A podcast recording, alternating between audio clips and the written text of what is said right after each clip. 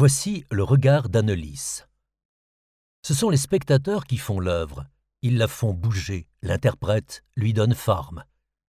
Les œuvres que vous voyez ici ont été réalisées par deux artistes qui jouent avec les interprétations. Paul Pierrard, artiste qui jongle avec les mots, complète ses œuvres photographiques par des phrases construites de manière ludique et osée. Il se dégage une poésie de l'interaction des mots et des images. À vous maintenant. Cette œuvre éveille différentes interprétations.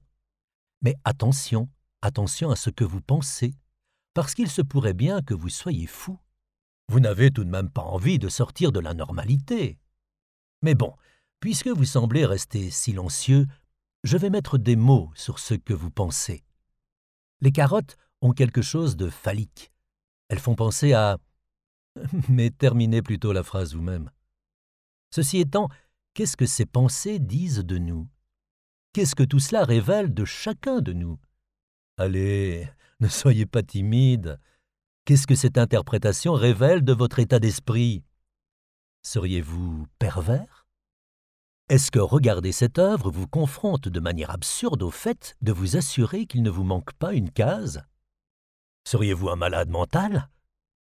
L'artiste suivant qui sollicite votre attention de manière intime, c'est M. Delmotte.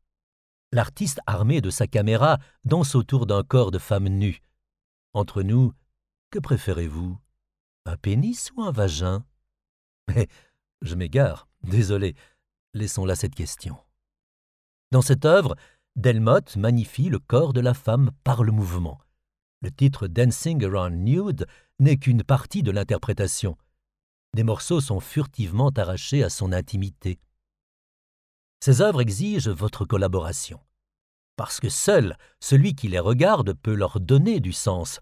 Donc, la manière dont vous venez d'interpréter cette œuvre est tout à fait normale. Car finalement, dans la vie, nous sommes tous des amateurs qui faisons de notre mieux. C'est rassurant, non? Toujours, toujours. Vous voyez?